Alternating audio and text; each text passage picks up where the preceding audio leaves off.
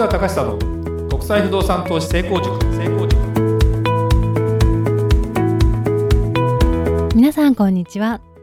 市川隆久の国際不動産投資成功塾。いつもお聞きいただきありがとうございます。ナビゲーターの吉川良子です。この番組は株式会社国際不動産エージェントがお届けしております。市川さんこんにちは。はいこんにちは。国際不動産エージェント代表の市川隆久です良子ちゃん。はい。えー、まあまた収録ですね。そうですね。ね久々にね、はい。だから外の空気を吸って。そうですね。ねテレワークで普段はやってるけど。はい。どうですか？リアルな。リアルに人に会うことが少なくなってきたので すごい新鮮ですよそうねですよね、はい。まあ、あの最近本当に YouTube とかが流行ってて僕もあの本をね読まなかったんですよ割と、ではい。目が疲れるんだね年を取るとそうするとね文字をねまあ僕別にあの老眼がひどいっていうわけでもなくもちろん遠近両用の眼鏡使ってたりするんだけど意外と小さい字も見えるんだけどあの本読むのって結構時間かかるじゃないですか。そうですでね YouTube とかってやっぱりコンパクトにできてるので割となんだろうな。YouTube とか見てたんだけどやっぱちょっと最近いろいろねお客さんのところに行っていろんな話をする中でこんな本読んでるんだよとかって言われてお読んでないぞと思ってもうその場で写真撮らせてもらってで Amazon でポチッとして で次の日に届いてるみたいな。もうそんな感じでちょっと本を読んでみるとねまあなんだろうな。いろいろあのー勉強しなきゃ、まあ、本になるってことは僕も自分で本出してたから分かるんだけどちょっとタイムラグがあるんですよね。その考えてることとか実際それを版に下ろしてチェックしてで印刷かけて出すまでってどれだけ早くても本ってやりましょうって言って出すまで半年はかかるんですよ大体。そうなんですね。でその間それ書く人の苦労は入れてないんですよほぼ。苦労を入れたら1年とかかかる。だから現に1年ぐらいかかってますけど私の場合。だから第2冊目がなかなか出せないっていうこの。でだからそういう中で言うとでも本ってね一回、まあ、僕は昔から本をねあの読み続けてきてうちの会社のよく YouTube とかのバックにもなったりしますけど本棚がねはいあっていろんな本をまあ全部が全部読んでるわけじゃないんだけどまあそれはそれで非非常にそのその人のこれ前話したかもしれないけどねその人の頭の中の全てを出し切ったぐらいじゃなきゃなかなか書けないじゃないですか本って。それをまあ何冊も何冊も書いてあって大体同じような内容になったりするんでまあ本当に一冊とか読んでくると非常にあの物事の整理もしやすいし、まあ、もちろん小説とかになってくるとまた違う次元でハマったりするし、そうですね。うん。まあ、そういう意味ではもちろん本屋さんも今だんだん減ってるしで文字も読まなくなってきたりするし、まあ、紙ということ自体をねもうあの減ってはいるけど、まあ、文字を通して勉強するっていうこと自体はあるしでやっぱり現になんだろうな小説家とかで売れてもうお金儲けとかってしようと思えばそういう道もあるし、はい。まあ、才能とね努力といろいろあると思うんでなかなか難しいんだけどやっぱりそういう意味ではまた時間をある程度まとまってできればねやっぱり読書ってのは大事かなという気がするのでね。読書してますか？あまりしてないですね。ね、はい。だからねいい本があったらちょっと読んでみたらいいかなとそうですね。思いますね。勉強にもなりますしね、はい、えー本日は皆さんは軽井沢がすごいことになっているのをご存知でしょうか？夏の避暑地から一年中の住まいに変貌というテーマで市川さんにお話をしていただきたいと思います。そうですね。あの国内の話をねたまに僕するんですよね。で前のポッドキャストでもあの白馬とかねの話をさせていただいててで軽井沢の話はしたかなと思いながらあのポッドキャストのやつを過去の私のやつを見てったら、まあ、軽井沢確かにしてなかったなと。ちょっとまあ YouTube でちょろっとね話したりはしてるんですけどまああのこれは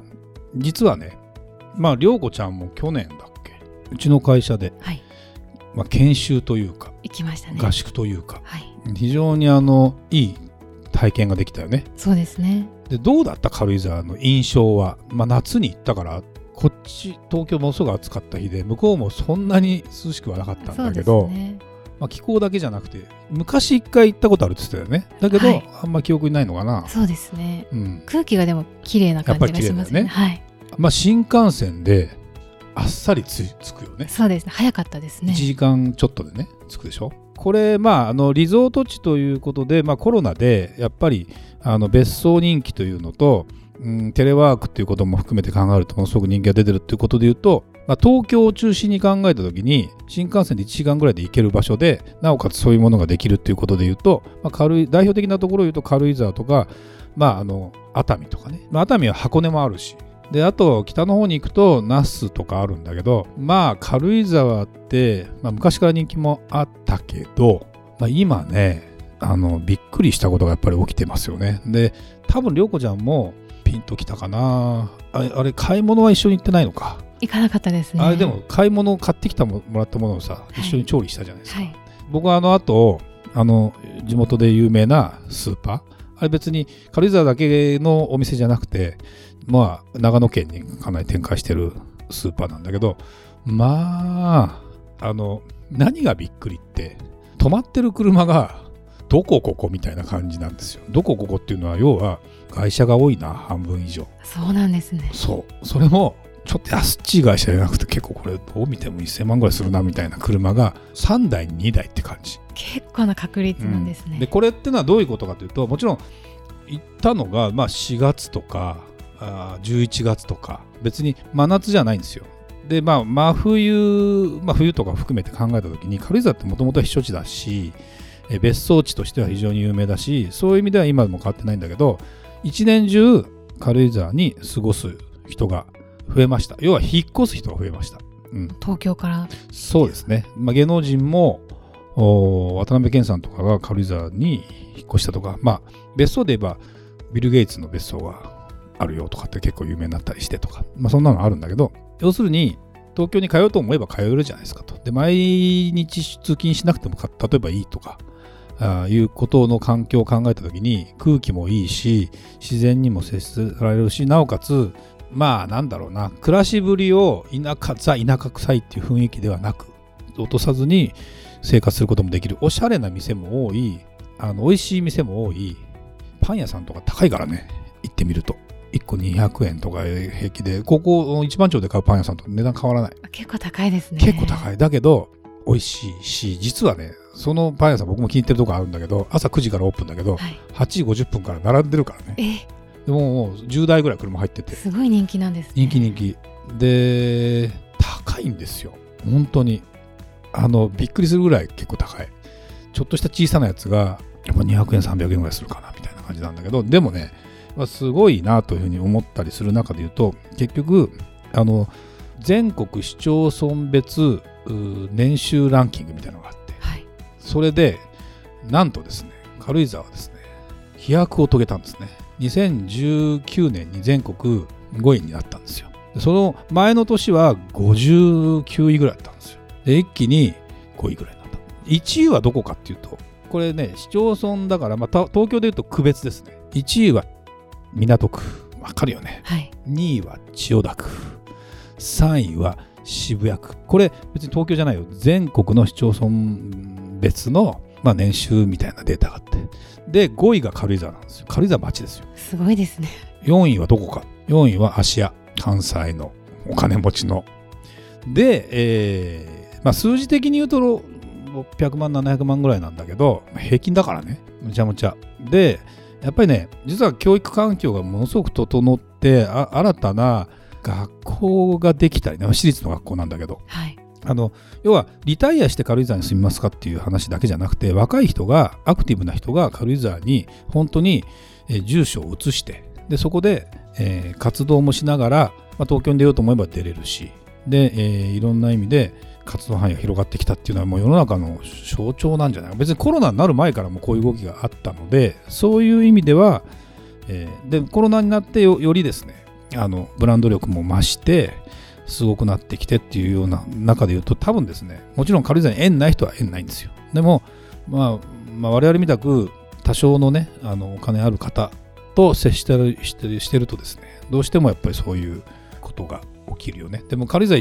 僕も大好きで割と年のうち何回も行くんだけど、まあ、僕の目的は大概がまあゴルフが中心に行ったりするんだけど行っていつも気がつくのって軽井沢ってその木木が綺麗だよねっ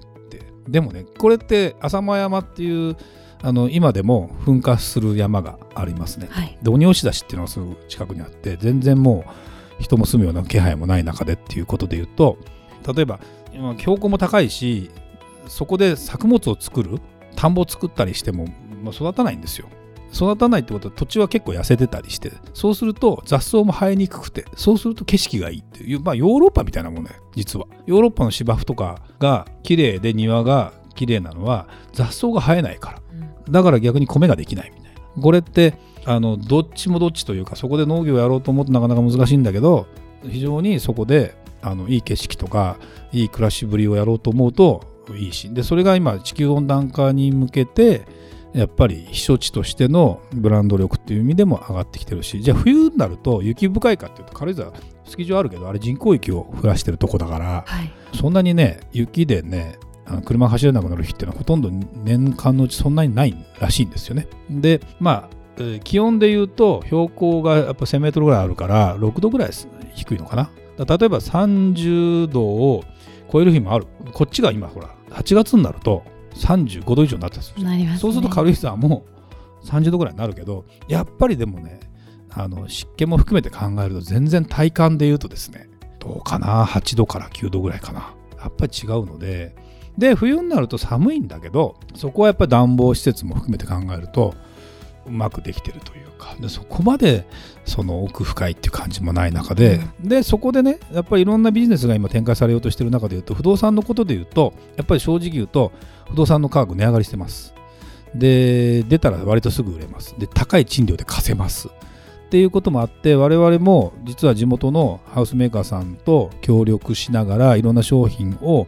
まあ、投資家の方々とかそれこそ外国の方々とかに紹介しようかなということで今ビジネス構築を考えたりしてるんだけど、まあ、なかなかそのなんだろうな僕らがちょっと今お手伝いできるほどそこまでのお客さんがいないんですね。だけど逆にその彼らはもうお客さんがついててで結構迎賓館プラスオフィスプラス、まあ、サードオフィスって言うんだけどオフィスと家を合体させて、まあ、会社の IT 社長とかいるじゃないですか、はい、結構お金が入ったね。そういう人がもう東京でいろんなそのゴージャスなオフィスをするのももうコロナだし時代遅れの中で言うともう一つ第二の拠点として持ってるというような意味合い。プラスちょっとした住まいとかにも使えたり迎賓館でも使えたりっていう意味での第3のっていう意味でのサードオフィスっていう言葉を使ってるんだけど非常におしゃれだし日本の木材材木を木材を使いながら建物を建ったりしてその木のぬくもりなんかものすごくいいしっていうふうなことなんかにつながっていくとものすごく軽井沢っていうところに関しては僕は一年中住めるあの場所になったなというふうに思って、はい、なんでしょうね。本当に会社としてねそこで一個別荘を持つじゃないけどそんなようなことがあの普通の人っていうかそういう資格のある人なんかもうすでにやってたりするんだろうけどまあ、いわゆる、まあ、僕も庶民ですから庶民の憧れの中からそういうところに行けたらいいなというふうに思っていて、まあ、多分また研修とかねやろうかなとぜひまた行きたいですね、うん、思ってますけどね。だからぜひね皆さんね軽井沢ね関東の人は割と分かってると思うんだけど関西の人がもしかしたら馴染みがあまりないのかなという気がしますけど、ぜひですね、ただの、まあ、ブランド物目当てとかそういうもう時代でもない中で言うと、いろんなことが楽しめるなという気もしますんで、あの、ぜひちょっと、あの、注目していただきたいなという気がします。まあ、もうね、すでに注目している方は分かってらっしゃると思いますけどね。ありがとうございました。それではまた次回お会いしましょう。